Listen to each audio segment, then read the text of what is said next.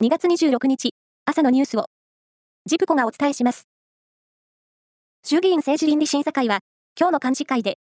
自民党派閥の政治資金パーティー裏金事件を受けた政治倫理審査会を、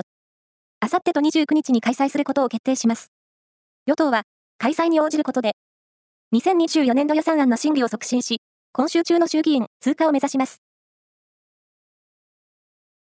イオンがドラッグストア事業の拡大に向け、傘下のウェルシアホールディングスと株式を一部保有しているツルハホールディングスの経営統合を検討していることが分かりました。統合が実現すれば、業界売上高の首位と2位の連合となり、ドラッグストア業界のさらなる再編の引き金となる可能性があります。パリオリンピックの男子マラソン代表をかけた選考レースの一つ、大阪マラソンは、国学院大学3年生の平林清人選手が、初マラソンの日本選手最高記録を更新する2時間6分18秒のタイムで優勝しました。トヨタ暴食所属の菊谷健人選手は2時間8分18秒で15位でした。スノーボードのワールドカップは25日、ポーランドのクリニツァでパラレル大回転の最終戦が行われ、女子では浜松岩田信用金庫の三木椿選手が今季2勝目、通算3勝目を挙げました。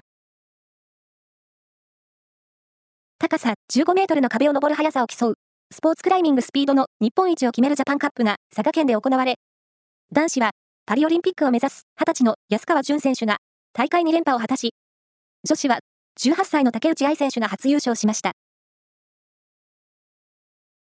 サッカー J1 は1993年の J リーグ開幕カードの再現となる東京ヴェルディと横浜 F マリノスの開幕戦が東京国立競技場で行われ、F マリノスが終盤に立て続けにゴールを決めて2対1で逆転勝ちしました。試合の結果も31年前の再現となりましたね。東京都庁第一本庁舎を光と音楽で彩るプロジェクションマッピングの通年での上映が昨日から始まりました。このプロジェクションマッピングは建物に映す最大の調節展示としてギネス世界記録に認定され、庁舎が次々と鮮やかな色に照らされると、雨が降る中、集まった人たちから歓声が上がりました。以上です。